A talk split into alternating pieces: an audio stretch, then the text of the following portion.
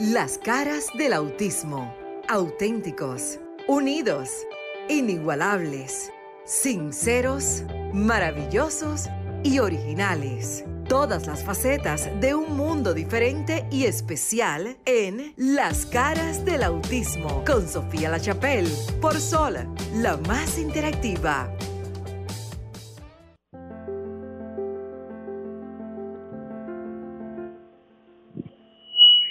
¿Qué tal? Muy buenas noches. Caramba, seguimos en vivo a través de Sol 106.5 FM, la más interactiva.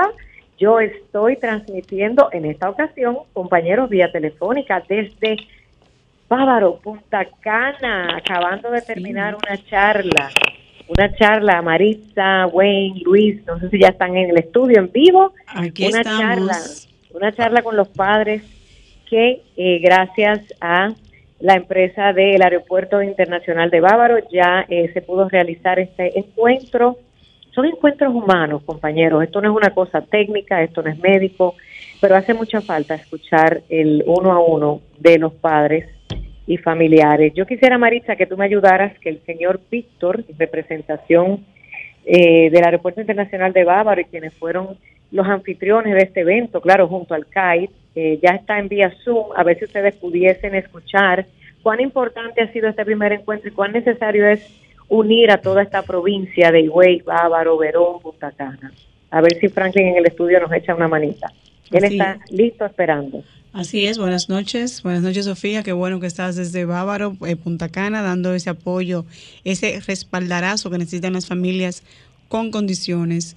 Que seamos nosotros los que vayamos a su pueblo y veamos su realidad. Wayne, Luis, buenas noches. Buenas, buenas, buenas. Gracias, gracias. eh, gracias Sofía, gracias Marisa, gracias Luis y gracias a todo el público que nos está sintonizando aquí en Sol. Eh, bienvenido y como dice mi compañera, alegría escuchar buenas noticias, alegría de escuchar que el mensaje está llegando al interior, sobre todo esa zona este que necesita mucho, mucha orientación de este tipo de temas. Luis. Buenas noches, señoras y señores. Buenas noches, Sofía. Buenas noches a los compañeros que están aquí en cabina. Buenas noches a Franklin, que están ahí en el Control Master.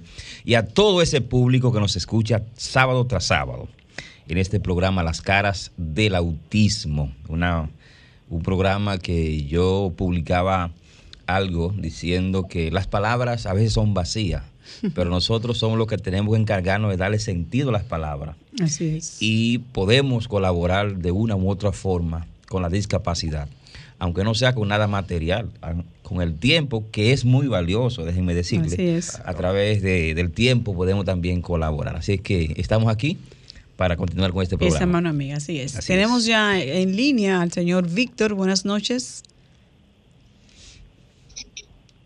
Bueno, Buenas noches. Buenas noches, Víctor. Buenas noches, buenas noches a todos.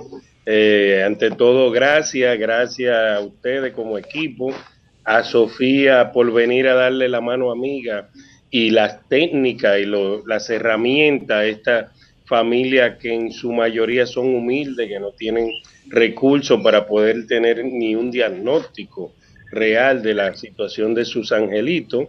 Y nosotros como eh, Oficina de Relaciones Comunitarias del Aeropuerto Internacional de Bávaro y próximamente también como Fundación AIB, tenemos cinco áreas de trabajo en la cual queremos fomentar una educación, salud, deporte, cultura y medio ambiente. Y este tema de lo vemos como más que educación, como una necesidad en la comunidad.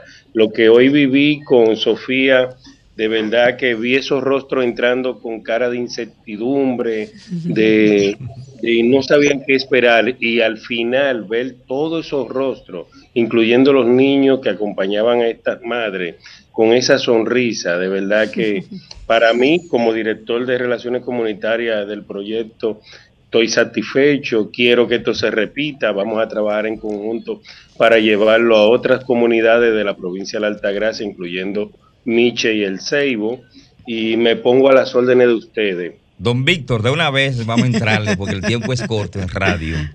Eh, nosotros, y Sofía, Win, Wen y Marixa, tenemos algunas personas cercanas, un hijo con discapacidad, en este caso con autismo. ¿A usted qué lo movió e integrarse a ese tipo de actividad? Buena pregunta, caramba. Yo no he tenido la bendición de tener un bebé, ni con autismo ni sin autismo, pero sí he estado muy de cerca siempre con el tema de las Olimpiadas Especiales. Creo mucho en que los niños, los angelitos, como yo le llamo, son una experiencia de vida. Tengo amigos que sí tienen esta realidad en su vida y en vez de verlo como una barrera, lo ha fortalecido y han echado para adelante con su criatura, sus angelitos. Y yo soy un simple canal, mi trabajo es llevar ayuda a las comunidades. Me pagan por hacer lo que me encanta hacer. Hace ah, parece a nosotros. O sea que un colaborador bien remunerado, dígale. Eso es, eso es muy importante. Eh, sobre todo, don Víctor, usted no ha tenido la oportunidad personal. Sin embargo, al tenerlo de cerca y trabajar con personas que sí han podido ver, usted en, en usted hay un antes y un después a partir de hoy. ¿Qué le quedó a Víctor de esa charla que dio Sofía? Bueno, eh, ¿qué, te, ¿qué me quedó? La iniciativa de seguir haciéndolo, de poder motivarlo. Por ejemplo, hoy reunimos, por ejemplo, yo hago algunos trabajos con fundaciones como Autismo Sin Frontera, eh, la Escuela de, Sol, de Soldo de, de Anamuya eh, y otras instituciones y ver estos directivos allí con sus hijos que tienen sí la experiencia de tener un angelito y ellos están en el día a día con 14, 15 angelitos dándole educación. Verlo a ellos asumir el que coger herramientas para ellos para mí, yo estuve hoy satisfecho. Nosotros como grupo empresarial, tanto el grupo Abrisa con todas las empresas del grupo, vamos a seguir apoyando estas iniciativas. Y la línea es triplicar lo que podamos lograr hacer este año para el próximo año.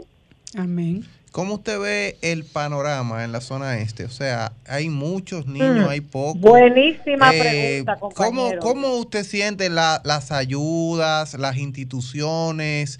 Eh, ¿qué, falta? ¿Qué nos falta en la zona este? Eh, soy honesto, en toda la provincia de la Altagracia, incluyéndonos Miche, llegando hasta Valladolid, falta apoyo de las instituciones privadas porque siempre pensamos en las instituciones gubernamentales y por más que una institución gubernamental quiera hacer, va a hacer su plan de trabajo, el cual no necesariamente tiene que ver con estas comunidades tan humildes que vuelvo y le digo, no tienen cómo hacer un diagnóstico real de la situación de su niño. Yo me he visto con situaciones aquí mismo, frente a donde se produce dinero en esta zona, en Verón, de ir a visitar una familia que le ayudé quizá a hacer el pozo de agua y me quieren agradar con un almuerzo y encontrar que tienen a un pobre niño de 15, 16 añitos como si fuera un preso en una en una reja, porque los niños no saben qué pasa. Él se, él, como ellos me dicen, es que él se aloquetea. Digo, no, no, no, no, no porque no manejan los términos, exacto. Vamos a manejar los recursos, vamos a darle los recursos para que puedan llegar y tener un diagnóstico real. Hoy día ese pobre joven está tomando medicamentos, gracias al Señor, pero ha estado encerrado durante muchos años y eso rompe el alma. Entonces, cuando veo estos casos aquí en la provincia de la Altagracia, justo al lado de Punta Cana, Cacana, Bávaro, donde se produce tanto dinero, y que no haya ningún tipo de asistencia a esta familia rompe el alma. Entonces nos falta eh, empatía, señor Víctor, nos falta esa empatía, esa sensibilidad, ese, de, ese, ese deber como humano de ponernos en los zapatos de, de esas familias. Le queda a usted entonces como tarea ser el veedor a partir de este momento de que esos sueños de esas familias se puedan cumplir. Usted tiene una gran tarea, tiene unos grandes aliados, aparte de Sofía, tiene todo el equipo de Sofía aquí, también apoyándole. Y en lo que estemos a nuestro alcance, obviamente que nosotros como humanos y como padres del sector, así lo vamos a hacer. Y seguir expandiendo esa obra que él está haciendo allá en la zona este del país. Así Me pongo a las órdenes, eh, por ejemplo, mi oficina de Verón la he convertido en un aula educativa, damos clases. no, pero eso se parece un aplauso. claro. Mi, la otra oficina que es en Bávaro, allí tengo una pequeña aula también, pero de cómputos Eh, la de Miche es lo mismo y ahora abriremos en Higüey y la pongo las cuatro oficinas, más la de la Ceiba, que la utilizo más como oficina de, de reuniones para juntas de vecinos y comunitarias. La pongo a sus órdenes de ustedes para cualquier invento que tengan en pro de esta comunidad. Bien, bien. hacerme cómplice de esos inventos. De verdad lo pongo a las órdenes. Tanto el Aeropuerto Internacional de Bávaro como el Grupo Abrisa se compromete. eh, tengo la anuencia de mis superiores de decirlo en que echemos para adelante estas iniciativas y lo apoyemos. Amén. Víctor, y lo felicitamos. De, de corazón, esa, esa, esa palabra, sé que usted seguro la oye mucho, pero felicidades, de verdad, y, y grande, grande, gran gesto. Y igual, de igual manera, aquí nos ponemos a sus órdenes. No, asumir ese compromiso en pos compromiso. de exactamente, en pos de las familias que así lo necesitan. Es una gran misión, es una gran labor. De Bueno, verdad que va- muchas yo con felicidades. Víctor desde Punta Cana me voy a despedir. Víctor, yo le dije, yo te voy a caer atrás y este es el principio. Hay un gran proyecto en mano, compañeros. Víctor, Maritza pertenece al CONADIS eh, y poquito a poco ya podemos empezar a trabajar con la ayuda de ustedes, la empresa privada. Como Así bien dice, no todo puede ser el gobierno. Muchas gracias. Yo me despido con- de aquí porque tengo que ir a ver a mis hijos. Víctor, y a todo el equipo de trabajo y ustedes allá en el estudio. Yo lo voy a estar escuchando, ¿eh? aunque no Claro. Don Víctor, gracias Sofía. Síguela pasando bien, que te lo mereces. Bye, bye. Vamos a darle Amén. paso a estas llamaditas. Gracias. Estás en las caras del autismo. Buenas noches. Aló, Sí, buenas noches. sí, Ramón de San Cristóbal. Adelante, Ramón. Adelante, don Ramón. Hay una situación, Abinader está haciendo cambios en el gobierno. Él debería como incluir en su tren gubernamental gente bonita, así, entusiasta como ustedes, para que... Muchas Gracias, gracias. gracias por ese Gracias. halago. Ya, ya tenemos Marisa. Buenas noches. Nos ha faltado Sí. nosotros dos, Luis. Sí, sí. Sí, buenas noches. Estás en las caras del autismo. Buenas noches. Sí, buenas, Buenas. noches. Para Sofía. La corté sin querer. Bueno, se cayó la Se llamada. cayó la llamada. Que vuelve vuelva y llame, ven, por vuelve favor. llame, vuelve y y llame. Mira, es, es muy buena, ¿verdad? Que él dijo unas personas bonitas. Yo me imagino que ustedes también se, se, se sienten bonitos, ¿verdad? Claro, pues si nosotros nos sentimos bellos, ¿quién va? me dices cuando entre otra persona. Tenemos otra favor, llamadita, tenemos otra ¿verdad? llamadita. Sí, buenas noches. Buena, este señor de la provincia, Monseñor Noel. Ah, buenas noches. Cuénteme. Eh, tú sabes que la señora Celeste quedó de. Tú le llamaste a Celeste que me llamara. Sí, señor. Ella, ella me llamó el lunes que me iba a, a, a visitar el, el- el viernes y no me ha llamado. Ah, pues espérela, que ella le va a llamar, señor. Oh, ya. Manténgalo usted pendiente y Ah, vuelve y llame. Así lo, mismo, y lo está felici- activo. y lo felicito porque si la montaña no va a Mahoma, así mismo vaya usted a la montaña. Sí, él, y él siempre. Eh, eso- Sí, eso- eso- persista, eso resista. muy y bien. nunca desista. Muy bien. Ya, ya, ya está comprometida. Ya, exactamente. Sí. Queremos, señores, recordarle que pueden llamarnos a los teléfonos aquí desde eh, la República Dominicana al 1-809-540-165 y desde el interior Sin cargo, 1-809-200-165. Y para Bueno. el mundo, 1-833-610-1065. y comparta con nosotros esta hora de las caras del autismo. cuéntenos su experiencia, cuéntenos qué le ha pasado a usted, si ha vivido con alguna condición o si tiene algún miembro de la familia con una condición que debamos entonces aportar. Eh, Franklin me dice que ya está en línea con nosotros el psicólogo que estará con- compartiendo con nosotros, eh, Henselbert Piña. Buenas noches. Buenas noches, buenas noches, ¿me escuchan? Sí, Sí. Exactamente. el carro, buenas noches, buenas noches, saludos a todos, Gracias. todo el equipo. Gracias. Con Henselbert, Henselbert, psicólogo de la Fundación Dominicana de Autismo, con él estaremos conversando un tema muy importante. Eh, hablábamos la semana pasada, uno, una, dos, tres semanas atrás, sobre un caso que Sofía nos presentó en Puerto Rico sobre un acoso, ¿verdad? O sea, una niña de nueve años. De, exactamente. Entonces, Henselbert, que sí es psicólogo y que ha vivido tanta experiencia en la fundación, les invitamos para que ahora veamos las realidades de Santo Domingo. Henselbert, ¿cuáles son los momentos o qué detalles debemos tomar en cuenta cuando nuestros hijos, o más bien, para aquellas personas que nos sintonizan por primera vez, ¿Cómo vemos que nuestros hijos tienen una condición y cómo después entonces lo cuidamos? Porque no todo el que nos escucha sabe, ¿verdad?, que, tiene, que existe una condición actual. Sí, lo, lo, primero es entender el, pues el perfil de una persona con autismo, porque a veces eh, tener clara la realidad de lo que es el, pues la condición en sí nos arroja mucha luz en cómo una persona con autismo puede reaccionar a un proceso específico. No es, digamos que es un factor, un proceso de vida típico, un proceso de vida que no es el, el, que pasan todos los niños comunes, que normalmente dependiendo del tipo de acoso, porque eso también hay que definir, hay que entender que hay, hay diferentes tipos de acoso. ¿Eh? Entonces, cuando tú ves un niño, dependiendo, y depende mucho también los niveles o el, o el, o el proceso de autismo que el niño tenga. No es lo mismo un niño con, con una condición que sea leve, eh, que tenga proceso de comunicación factible, o sea, que el niño pueda comunicarse bien, que el niño pueda hablar bien, que el niño entienda ciertas cosas, a un niño, por ejemplo, pues que ya tenga un nivel de autismo y tenga asociado un trastorno del lenguaje, o sea, que no pueda comunicarse de forma funcional. Y eso es un factor muy determinante. Entonces, cuando tú hablas de acoso, eh, hay diferentes tipos. Tú tienes un acoso que puede ser físico, puede ser un acoso emocional, puede ser un acoso, eh, pues el, el, que más eh, trabajo cuesta identificar, que es el acoso de carácter sexual. Uh -huh. Porque las reacciones en un niño con autismo no necesariamente van a ser las mismas. Normalmente cuando un niño neurotípico, o sea, vamos a hablar de neurotípico, un niño que es regular, que está dentro de la media, ¿verdad? Que no tiene ningún tipo de condición.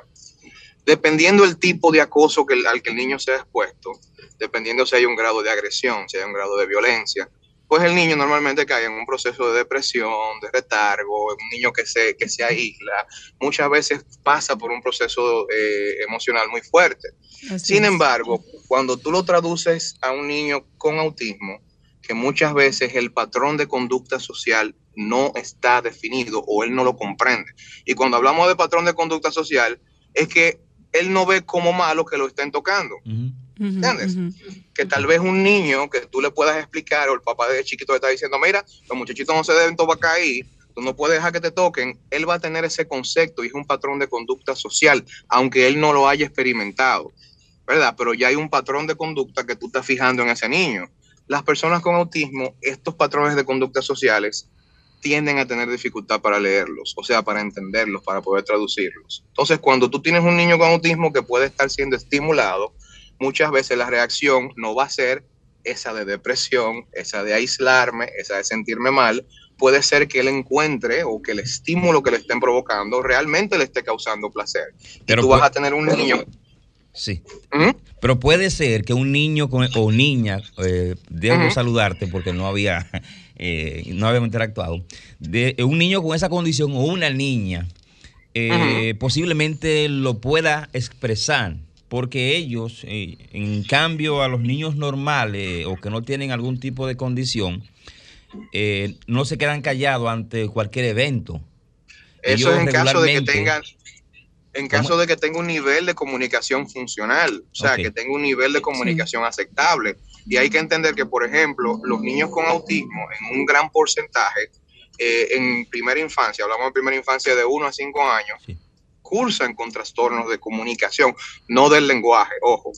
Eh, comunicación es parte, eh, lenguaje es parte de la comunicación. Sí. O sea, tú, te puedes, tú puedes tener lenguaje sin necesidad, o sea, sin necesariamente usarlo para comunicar. Entonces, los niños con autismo entre 1 y 5 años, en su gran mayoría, un porcentaje bien elevado, cursan con un trastorno de, de comunicación específicamente. Entonces, tú tienes un niño que tal vez no sepa expresar. Y cuando tú ves las expresiones, normalmente van a ser expresiones que van a ser conductas. Entonces, lo que hay que, lo que siempre hay que estar pendiente es en qué tipo de conducta el niño está externalizando. Uh -huh. Mira, me he fijado inclusive, nosotros hemos descubierto eh, en varios sitios que, he trabajado, en, en, diferentes escuelas, niños que están hipersexualizados, o sea, niños que están eh, con niveles de conducta que tú dices, pero ¿de dónde el niño está sacando esas conductas? Te estoy hablando de un niño que, por ejemplo, muerto de la risa, agarra a otro, le levanta la blusa eh, y comienza a, a, tocar el niño y a hacer cosas con la boca que tú dices, esa conducta tiene que ser, o sea, tiene que aprendida. ser un patrón de conducta aprendida. Mm. O el niño lo está viendo, porque tenemos que entender también que el abuso o el acoso no es simplemente eh, practicar algo sobre el niño, también es exponerlo a conductas que él no tiene la edad o la madurez psicológica para poder manejar. Así es, hay que Entonces, ¿qué eso. detalles nosotros como padres o como miembros de la familia podemos ver que el niño esté haciendo algo diferente? Tú puedes decir, ok, hay, hay algo aquí que no me está cuadrando. Cuando la, cuando, la, cuando la agresión sexual o el acoso sexual no tiene agresión, o sea, no tiene, no tiene un proceso que sea eh, disruptivo para el niño, que sea, que sea dañino, o sea, que me lo hiera, o que me le haga un tipo de, de- de- de conducta muy forzada, y es un, so- una sobreestimulación, el niño lo primero que va a presentar es una hipersexualización. El niño va a hacer conductas, va a tocar genitales, va a tocarte, va a besarte, va a hacer un sinnúmero de conductas que tú dices, ok, eh, tal vez un beso, la mamá la besa en la boca, perfecto, pero cuando tú ves el tipo de, de- de acción que es, vas a notar que tiene un carácter sexual. Y si bien los niños tienen un proceso, una etapa, que ellos se hacen una autoexploración, donde ellos se identifican, se tocan, hay niños que comienzan pues a manipularse un poquito en sus genitales, y ese tema es algo que dentro de lo que cabe es normal. En el autismo hay que prestar un poquito de atención porque las personas con autismo tienden a fijar las conductas con mucha facilidad por los comportamientos obsesivos compulsivos que arrastran. Entonces tú puedes tener un niño que con la estimulación que se está haciendo, pues no es que él te- esté sexualizado, es que le causa algún tipo de placer y él lo que hace es que fijó esa conducta como una conducta estereotipada. O sea, que Entonces, con esa parte, ¿Qué tan, fre- Sí, es tan frecuente eh, este tema lo traímos hoy a raíz de, del caso que sucedió en Puerto Rico con una niña y que fue violada, en este caso no fue acosada, sino fue violada por una persona dentro de la casa. Así es. En la República Dominicana, usted que maneja o que se maneja en estos ambientes, ¿qué tan frecuentes son en los tipos de acoso en contra de las personas discapacitadas, en este caso con autismo? el autismo es la, digamos que eh, es la condición, el autismo y digamos las discapacidades, las discapacidades intelectuales o cualquier trastorno que arroje discapacidad intelectual en un nivel o un grado alto. Por esa misma razón, porque es un niño que si tú no te fijas en la conducta, nosotros hemos identificado muchos casos de este tipo. Eh, inclusive se han tomado acciones legales contra ese tipo de procesos. Y, y realmente se, es, es difícil de identificar porque quien no está directamente en contacto con el niño normalmente no va a notar el cambio en el patrón de conducta. Los niños con autismo tienden a tener unas conductas un poquito rígidas, un poquito, eh, pues siempre en el mismo carril de conducta, como que no se desvían mucho, y vas a notar expresiones emocionales muy alteradas. O sea, tú vas a notar un niño que está todo el tiempo contento, vas a notar un niño que cuando está cerca de ese adulto que lo estaba abusando, eh, va a tomar conductas sexualizadas en torno a ese adulto. Vas a notar un niño también que, que está en las, las muestras o sea, físicas. reconoce a la persona y entiende como el niño con la condición de autismo, por lo regular, eh, él, su entorno, él no puede manejar lo que puede pasar, sino que fija conducta. Dice, bueno, si la persona está aquí, o sea, no pasa nada porque esta persona está aquí. Exacto, porque, porque no va a medir patrones de conductas Ujú, sociales. Entonces, para no el niño con autismo, patrones, Porque no los conoce, exacto, no los maneja. estimularse en frente de una persona cuando el niño no tiene el, el, pues la conducta preestablecida, él, él lo va a hacer. Y si, y si fue manipulado para eso, cuando la persona está en contacto con él en un sitio específico, va a reaccionar de esa forma. Eso Bueno, es y en caso entonces, de que... esa debe ser la voz de alerta, entonces, que nos dé a los padres. Claro. Eso, eso iba a Claro, porque ¿qué podemos hacer para evitar este tipo? Porque todo tiene un, un método de prevención. Sí. Si, si hay algunas recomendaciones de su parte, sería muy bien agradecida. Mira, lo primero, lo primero es la regulación de, de- del proceso adaptativo. Cuando hablamos de proceso adaptativo, hablamos de competencia ocupacional, hablamos de autoayuda y de independencia, ¿verdad? Lo primero es que el niño en temprana edad debe tener el control de finter y el control del aseo muy bien dominado. Ese- esa es la primera recomendación. Adaptar al niño a que no sea manipulado ni que sea manoseado por nadie. O sea, que el niño tenga la capacidad de todas esas necesidades, O el sea, entiéndase, para las personas que nos están escuchando, que nosotros como padres debemos tratar que lo primero que nuestros hijos aprendan es ese control de cuando quiero ir al baño, al baño. exactamente, instruirlo y de cuando debo empezar a bañarme.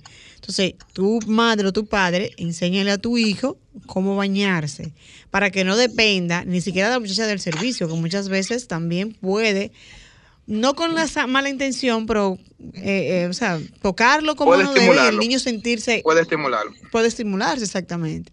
Puede estimularse. Porque Otra no cosa de con ser eso es, eso es el punto, exactamente. otra cosa con es el mito de que eh, la sexualidad es inherente o inexistente en las personas con autismo. Señores, la- el, el- el ser humano es un ser sexual y eventualmente el desarrollo sexual va a llegar al niño.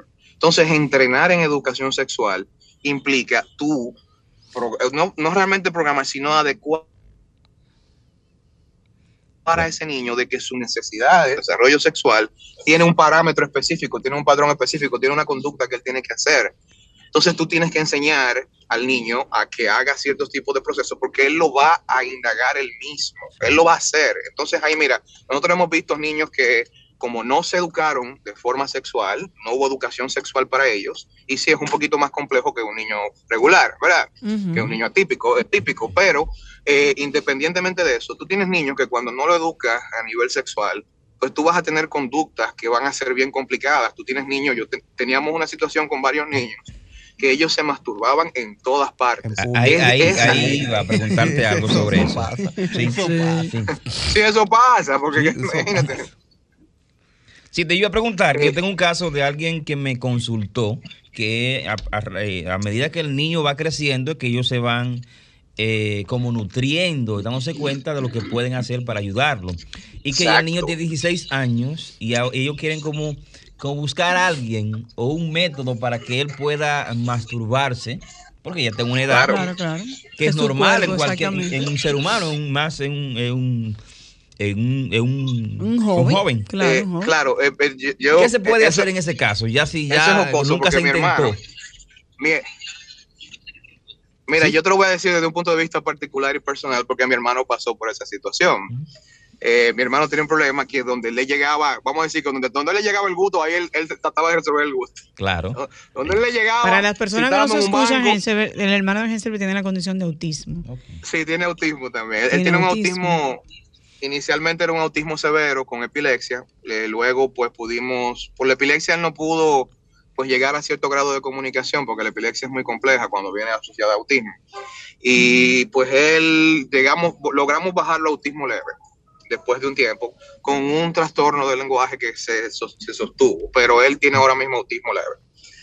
Pero cuando él estaba en la etapa de la adolescencia, eh, yo llegó un momento que dije, mierda, el hombre se va a morir en una vuelta de esta porque es que no puede ser. yo dije, yo dije, bueno. Se va a deshidratar. Si, sobre- si sobreviven a esta vuelta, tenemos. Pero nosotros tuvimos, nosotros, mira, nosotros usamos un proceso que es de, de agendar. Hay, hay diferentes métodos que se utilizan para agendar conductas en los niños.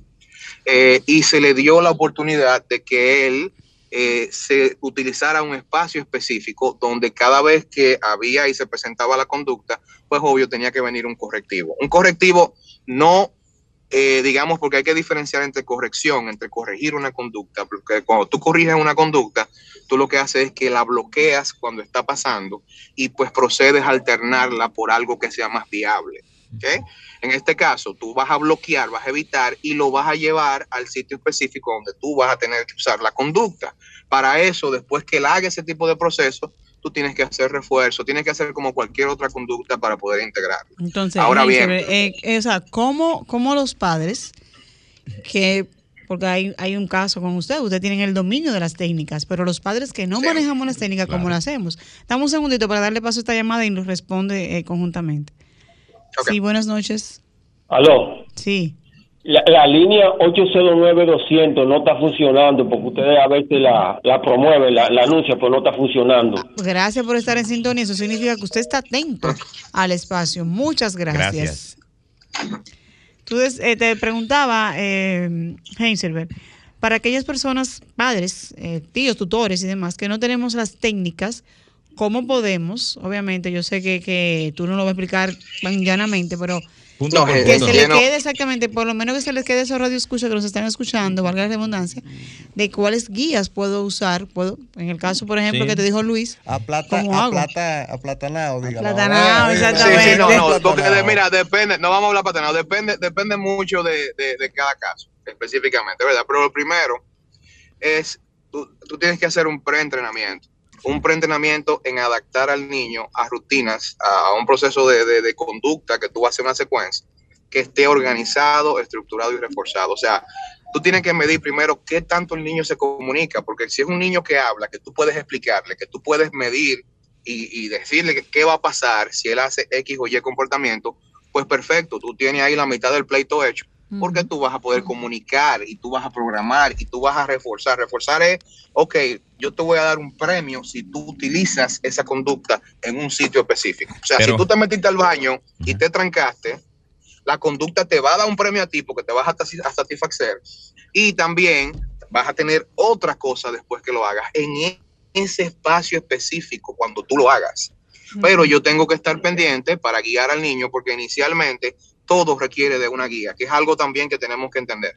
Tú sabes que vivi- autismo lo- vivimos en un país con tabúes, o sea, con tabú que la, hay personas, familias que no entienden que no le pueden hablar de eso al niño y que tienen cierto tipo de de vergüenza, sí. porque no es normal que esos temas se estén tratando en la casa. Eh, en, en el caso de la, de la persona que me trató el tema, el niño tiene un autismo leve y ya tiene 16 Ok. años. Y él, yo, él dice, bueno, parece que no lo han encontrado nunca en el acto. No sé si es que no lo ha hecho, si es que no le ha llegado el No, momento por- o qué. Porque el problema es que muchas veces también hay niños que le pierden interés a- al, al- al factor sexual porque no saben llegar a, a- a lo que es el proceso de a masturbarse como se debe. O sea, ellos no llegan a hacer el proceso completo y entonces se quedan en una sobreestimulación y como que nunca acaban, o sea, nunca llegan a, a- a lo que es la parte de, de- de eyacular. Entonces, ahí se crea una reacción reactiva porque él siente la intensidad, él siente el gusto, pero no puede. O sea, no puede llegar porque no sabe masturbarse. Y muchos de estos niños, por ejemplo, cuando no saben hacerlo, buscan a veces cosas con que estimularse. Mm. Yo tenía niños que se estimulaban con el piso, tenía niños que se estimulaban con un pote, Uh. eh, tenía niños que se estimulaban con una, con, una, con una almohada, pero ellos no sabían el proceso. Hay que enseñar al niño Exacto, a que tenga acceso a su sexualidad. Sí, porque la sexualidad de él, eso es un derecho, señores. Eso no es algo que yo, yo, he ido, yo he ido profesionales que me dicen, no, porque hay que castrarlo. Pero digo yo, pero eso es ¿Cómo algo como absurdo, porque él es un ser humano. Claro. Y él, y él tiene derecho a ese acceso, a ese, a ese placer, porque todo el mundo lo tiene. Ahora, controlarlo, porque también la sobresexualización del niño, cuando él no tiene una rutina, porque es crear rutinas, rutinas que funcionen. Cuando tú creas una rutina que funcione, tú vas a hacer que ese niño vaya a su espacio y que él sepa utilizar ese espacio, que él sepa que es para eso. Como cuando va al y te lo inodoro, digo por ejemplo. experiencia. Sí, sí. Exacto, mira, con, con, con, mi, con mi hermano yo, yo tuve que sentarme con él y enseñarlo. O sea, yo tuve que buscar un, un- un- algo que se pareciera y hacerle la seña como él lo hiciera. Tuve que sentarme con él tres veces. Después que él aprendió, Arrancó. porque él se, él, oye, él se sobreestimulaba en tu parte. Donde él se daba, que él se rozaba o él veía, porque él le gustan, él le gustan, bueno, vamos a decir que le gustan las mujeres carnosas, ¿verdad? Entonces, cuando él veía esa, mujeres carne. car- Comprensible, Cuando él veía- ponía rápido de una vez. Y ese, no, y ese hombre, ese hombre andaba con ese asunto, ya tú sabes, eh, buscando señal eh, y, y apuntando al norte con la brújula. Entonces, Entonces, decíamos, pero ok, Heinzelberg, en este caso, por ejemplo, eh, como tú explicas claramente en el caso de, de Ray, que tenía esa, esa- ese deseo, de verdad. ¿Qué Sí, pasa también? ¿Qué pasa? Que, ¿Cómo podemos ver entonces? Porque hay dentro de la misma familia hay personas que se aprovechan de esa Exacto. debilidad, digamos, entonces pudieran abusar del niño o de la niña con la condición. O sea, ¿Cómo ahí nosotros preveemos eso? Porque es complicado, porque a veces yo lo puedo, tengo que dar con el tío o la tía.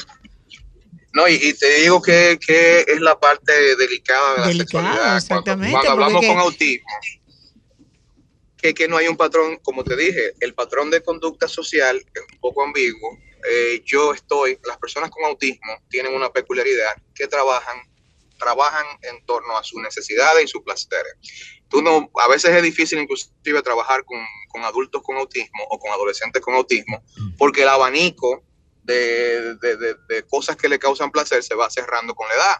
O sea, no hay tantas cosas que lo motiven porque ellos comienzan a fijarse en cosas muy específicas. Entonces, por ejemplo, hay uno, hay uno que se cogió con la pelota y lo único que lo motiva es la pelota y él nada más piensa en pelota y se despierta pensando en pelota, se acuesta pensando en pelota. Y si tú no trabajas en base a la pelota, olvídate que tú vas a sacar pocos resultados de este muchacho, porque ese es su motivador, ese es su motor de vida. Entonces, cuando ya están en la adolescencia, eh, hay cierto tipo de patrones de conducta que tú puedes hacer una especie de corrección también, porque tú le enseñas al niño, pero lo primero, antes que todo, es que el niño se pueda comunicar, porque si tú no puedes comunicarle algo al niño, que él comprenda lo que tú le estás mandando, sea de la forma, porque hay gente que se, que se nubla un poquito, a veces a los padres se le complica un poquito entender que si el niño se va a comunicar con una tarjeta y eso fue que él tuvo acceso a comunicarse con una tarjeta, con eso es que tú tienes que hacer lo que él se comunique, pero tienes que sacarlo al mundo, porque sin comunicación él va a estar siempre desconectado del mundo.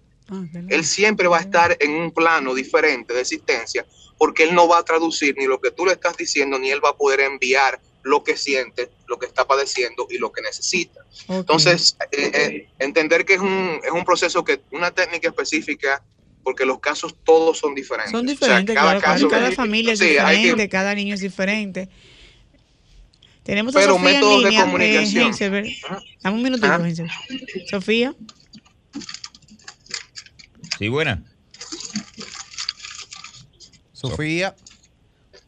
Bueno, parece que tenemos alguna, algún, Parece que- algún inconveniente aquí en las líneas. Heinzelberg, en lo que Sofía se logra conectar.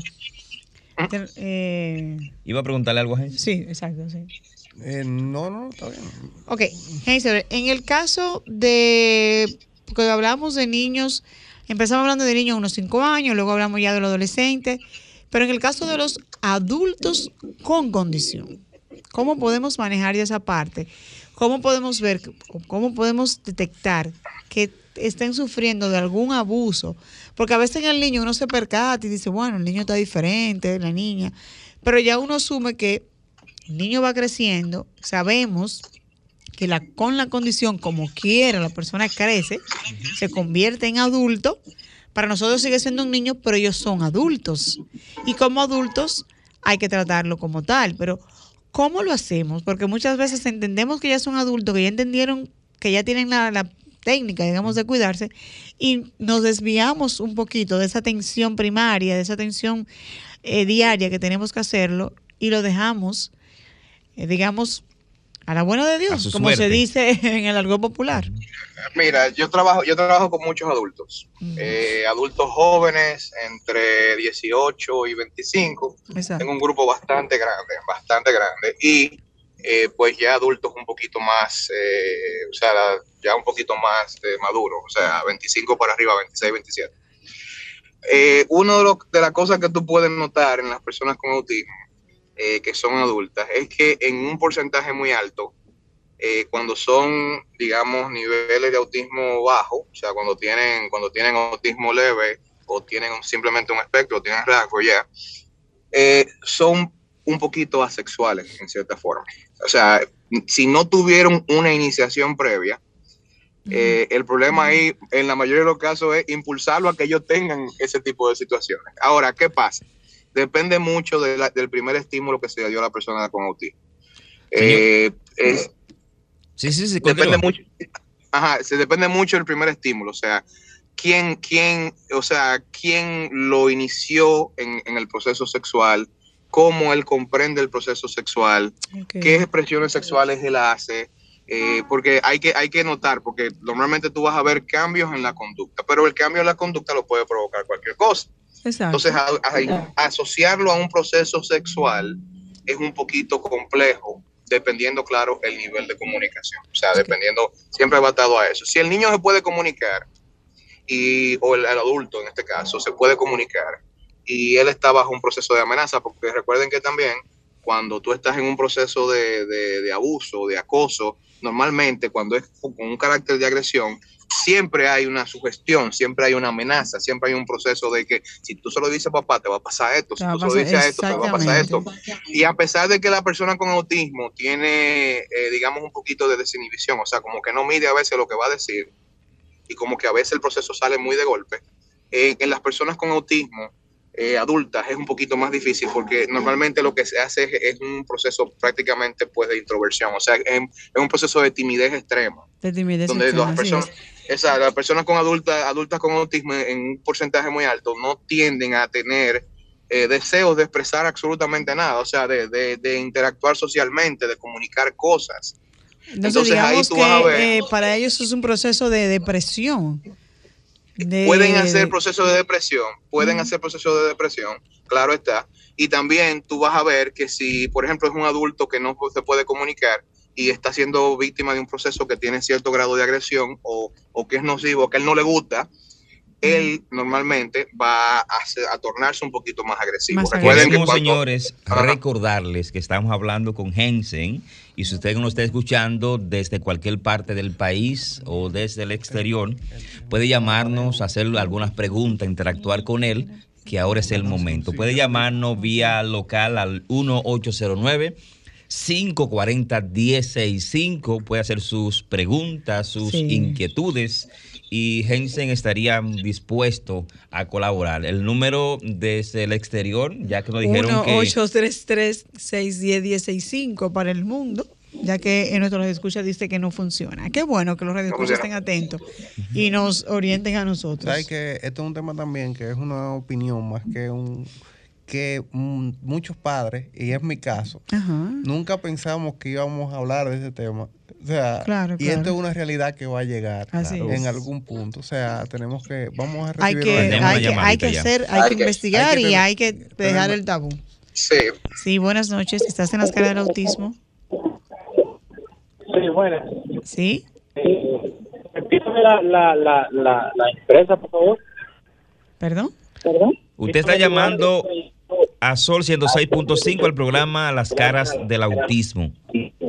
Ah, sí, sí, sí, claro. Y mire, yo tengo una situación con un, niño que, que yo soy profesor de, de natación.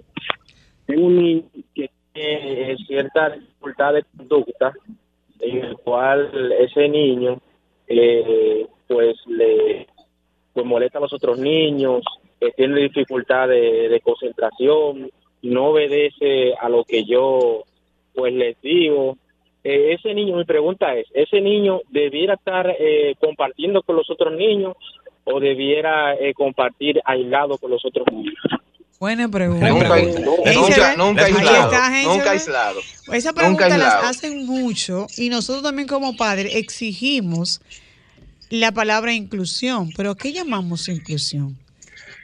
El problema, el problema con la inclusión es que por un lado hay que entender, él es el maestro en este caso, ¿verdad? Él Él es es maestro, maestro. sí. Y hay que entender desde un punto de vista del maestro que si yo no tengo la herramienta para lidiar con eso, yo no lo estoy incluyendo. O sea, yo estoy eh, excluyéndolo dentro del grupo porque lo tengo ahí. En teoría, en teoría y en práctica no. ¿Me entiendes? Porque yo lo estoy metiendo ahí, en ese punto, ¿verdad? Donde el maestro no tiene las herramientas para lidiar con él, donde tal vez ese niño, eh, digamos, no tenga ni siquiera un diagnóstico, porque no es que el niño no pueda estar ahí, es que se deben crear los mecanismos para que él pueda funcionar, como- cualquier otro niño, porque ese es el punto de la inclusión. La inclusión no es, no Exactamente. es una Entonces, obra, por eso no es es magia.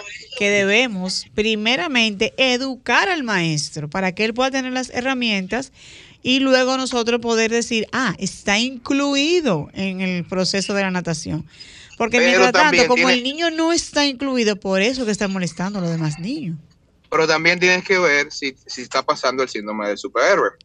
También habría que ver. eh, el- el síndrome del superhéroe. El superhéroe es que ustedes saben que hay niños que tienen una doble vida. Hay un niño que en la casa, digamos que es Bruno Díaz, es Bruce Wayne, el de Batman, que es un tipo, un erudito, usa corbata. El tipo es un altruista de la sociedad, es un, un- un ente funcional de la sociedad. En la noche pone una capa, rompe de barata. Pero ambas puede pasar. Déjame tomar esta llamadita. Henselberg. sí, buenas noches. Buenas noches. Sí.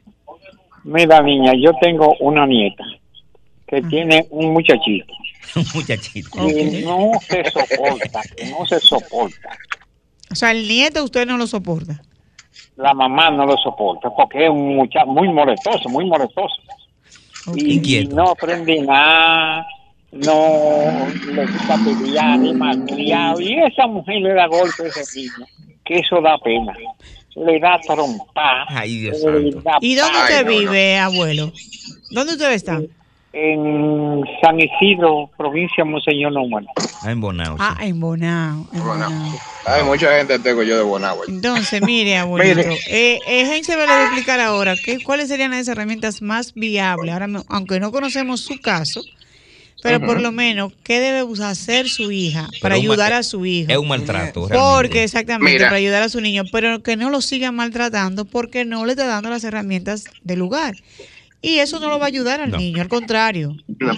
Y ni No, a es que ella el- el mal- tampoco. El Síganlo maltrato, miren, miren, hay que explicarle algo con relación a lo que es el, el- el castigo físico, lo que es el, el maltrato físico, okay, lo que es castigar a un niño de forma física.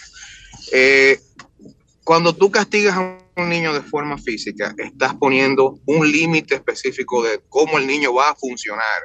O sea, ¿qué te quiero decir con esto? Cuando tú lo acostumbras a que la única forma que reaccione Es dándole un guamazo, dándole un trompón, cuando el niño lo, tú lo transportes a otro entorno, el niño va a esperar ese mismo nivel de reactividad para poder funcionar. Ahora, ¿qué pasa? Un maestro él no va a poder dar un trompón. Un, un- un terapeuta a él no va a poder darle un trompón. Entonces tú estás sometiendo a un niño a que sea prácticamente incontrolable. Eh, lo primero que tú tienes que hacer es evaluar ese niño. Como, como siempre hemos mencionado, aunque tú estés en Bonao, tú puedes hacer una cita allá, no te van a no te va a costar nada. ¿Allá dónde es? En la Fundación de Autismo, tú puedes Ah. llamar a Ah, hacer pero una explícale cita. exacto, explícale. Aunque tú no, aunque tú te transportes de Bonao, eh, entendemos que el viaje es, es largo. Si tú no tienes muchos recursos, pues uno busca a ver a quién, a, a quién te patrocina el pasaje para que vayas. Pero lo primero es que tú Atención, abuelo, está escuchando. Es- Dígale a su niña que existe, eh, a su hija que existe una fundación dominicana de autismo que queda en Arroyo Hondo, Heinzelberg. ¿Cuál es la dirección? Hola. No solamente estamos haciéndole la observación a ese abuelo que llamó, Sí. pero a otro abuelo que estén por ahí calladitos también, y madre, y vecino, y sobrino, pueden tomar la misma observación. Sí, y Miren, tomar otra- la- otra- Heinzelberg ya ¿Me escucha, Marisa? Sí, ¿dónde que está la fundación? Ah, ok. En la Paseo de los Reyes Católicos número 17. Entonces, Entonces, busca miren, ayuda, otra cosa- padre, madre, abuelo, busca ayuda. Otra a veces cosa, Marisa. es lo normal que se nos diga, ay, pero tu muchacho sí rinde. Porque los niños con la condición de autismo, por lo regular, muchas veces o son muy callados, Son extremadamente callados, o son extremadamente inquietos. Se van a los extremos. Exactamente. Entonces, No, mire, otra cosa, porque por eso es bueno dar el diagnóstico eh, de forma adecuado, por, de forma adecuada, porque eh, las personas con autismo, en muchos de los casos, y ya se está registrando una, o sea, mucho porcentaje, hay dos condiciones en, juego. O sea, tú puedes tener un niño porque, digamos que el autismo es un, es un cerebro que está, está formado de forma diferente. O sea, tiene una estructura diferente. Pero asimismo, las personas con déficit de atención y hiperactividad tienen otra formación diferente en otra, en exactamente, otra porque parte no del necesariamente cerebro. tiene que tener la condición de autismo el abuelito. Solamente. Exactamente. Porque- Qué porque bueno hay- que el que abuelo se está preocupado y dígale a su hija que busque ayuda. Sí, y también con la con la parte de los abuelos, señores. Los abuelos no están hechos para criar muchachos. No. Si usted se puso a coger su gusto, no le tire esa carga a ese abuelo. Sabemos que él puede ayudar, pero la responsabilidad siempre se debe ser de la madre, porque el abuelo tiene otra- perspectiva De de, los vida. padres, no de la madre. Eh, del, pa- ajá, del padre y de la madre. Sí. Pero normalmente cuando la, tienes que analizar otro factor, que es el factor del ambiente, hay que ver qué tanta persona hay en esa familia, porque el problema también existe cuando tú haces un proceso que se llama generalizar. Cuando tú generalizas una conducta, es que, por ejemplo, yo la hice con la abuela y la abuela me lo permitió, Yo lo hice con la mamá, la mamá me lo permitió. Yo lo hice con papá, papá me lo permitió. Lo hice con tía, tía me lo permitió. Ya ese niño sale de ahí a hacer eso mismo sin preguntar. Porque el niño cuando tiene una conducta con una sola persona, cuando llega a otro sitio, hace un tanteo. A ver si me dejan. Él llega al colegio y dice, ok, yo voy a pararme, voy a correr, voy a ver qué pasa. Y, se- y tantea. Pero cuando él la tiene generalizada, cuando él ya le entiende que eso es lo que se tiene que hacer y así es que él debe funcionar, él va a hacer eso en todas partes y se vuelve un niño poco viable, se vuelve un niño que va a ser difícil de, de lidiar con él. Entonces, esa eh, de verdad parte de la que es un placer hablar contigo, es un honor siempre tenerte a ti como apoyo. Ya para concluir, eh, porque ya se nos está acabando el tiempo, ¿qué aconsejas a los padres? ¿Qué es brevemente, qué como padres tenemos nosotros que hacer para estar atento y pendenciero, como decimos en algo popular, y siempre velar por, no- por la seguridad de nuestros hijos, independientemente lo- con o sin condición? Mira, lo primero es que si tú notas algún tipo de, de, pues de proceso específico, lo primero es evaluar. Evaluar, diagnosticar si hay una situación. Si no identificas la condición, pues identifica lo que está pasando en el ambiente.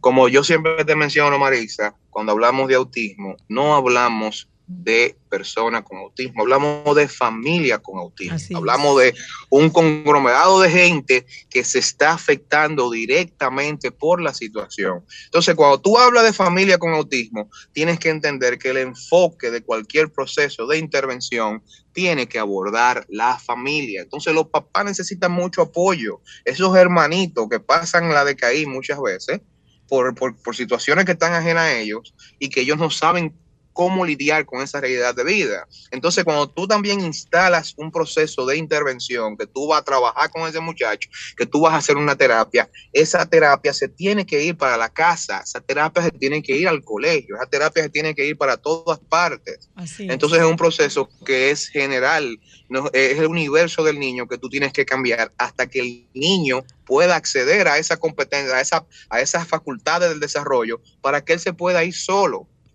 Pero mientras él la necesite, tú tienes que darle la asistencia para que él llegue ahí, que ese es otro tema, que las asistencias muchas veces, pues la- se las limitamos al niño y lo dejamos que él, o sea, esperamos que él reaccione a veces y no queremos darle ese empujoncito y esa ayuda que él necesita. Que Yo siempre necesita. le explico a los papás que tú vas a coger lucha con un muchacho cuando tú vas a integrar un sistema de intervención, porque cuando tú vas a tratar un niño, tú tienes que introducir el sistema a él. El sistema no funciona de forma mágica y no funciona de que en dos días, de que no, yo voy a poner esta tarjeta en la pared y ya el muchacho va a entender que a esa hora él vaya al baño, a esa hora él tiene que hacer esto. E- Eso no funciona Eso de esa no forma, funciona es un proceso, es. Es esto un es un proceso, proceso. que es cíclico. Así. Entonces, eh, abrirse a eso, abrirse a esas cosas que al principio pueden parecer, hay gente que lo ve hasta como tonto. No, no, no, no le ponga tarjeta al muchacho. No, no, no, no, no, ese muchacho no tiene nada. exactamente, Entonces- por esa rutina es la que es la que, va a hacer el cambio.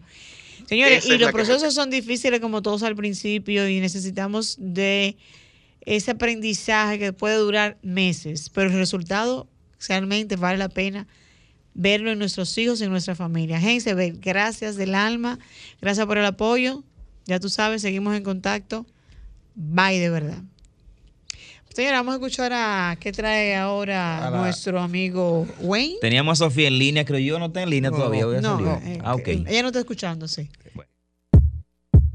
Orlando Jorge Villegas pide al censo especificar personas que tengan alguna discapacidad. Los del censo dan respuesta a esta petición, dicen que sí y que esto ayudará a la inclusión. Padre Jorge William, que es el presidente del CAI, Oficina de Estadística, firma acuerdos de FLY con el fin de saber y cuantificar el número de niños y neurodiversidad. Con ADI, sesión ordinaria sostuvo educación inclusiva, por ahí estuvo. Comité ejecutivo busca dar lo mejor en la de su nuevo director. Volviendo al censo, quiero dar recomendaciones, agreguen iconos de especificaciones. Ejemplo, corazón azul si la persona tiene autismo, naranja, síndrome de Down. Y así con las demás condiciones, hagan lo mismo.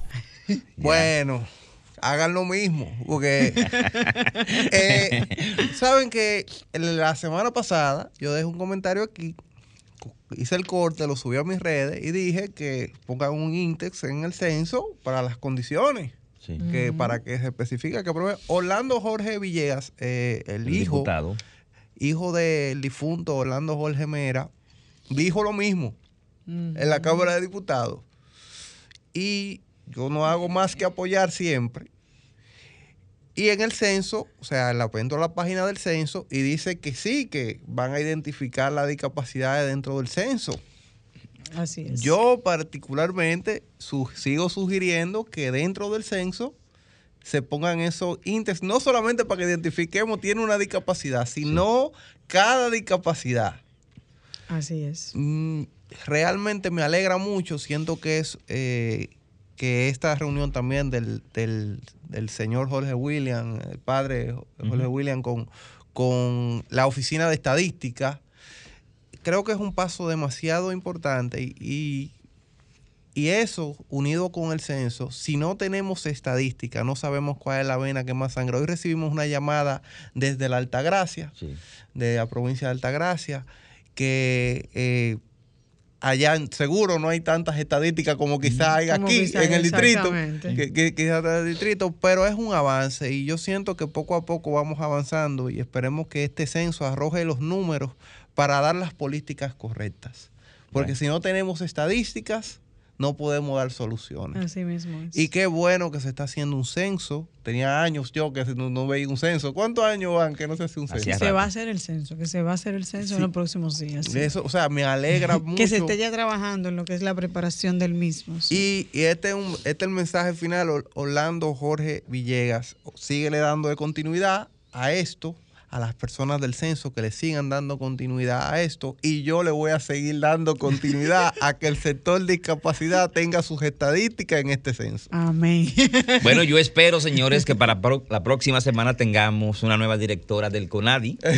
Sí, sí. Sí, Ay, sí, Marixa señora, Marixa Gautier no solamente tiene... eh, Tiene nuestro jingle, nuestro tiene apoyo. nuestro apoyo y va a ir a hacer un buen trabajo si es seleccionada. Que esperamos que la noticia se la daremos a ustedes en la próxima En los semana. próximos días, si. Dios lo permite. Gracias, señores. Nos vemos el próximo sábado, Dios mediante, aquí en otro espacio más, Las Caras del Autismo. Bye. Mantente conectado a nuestro programa en las redes sociales. Búscanos y síguenos en Facebook, Instagram y YouTube como Sofía La Chapelle TV. Las caras del autismo por Sol, la más interactiva.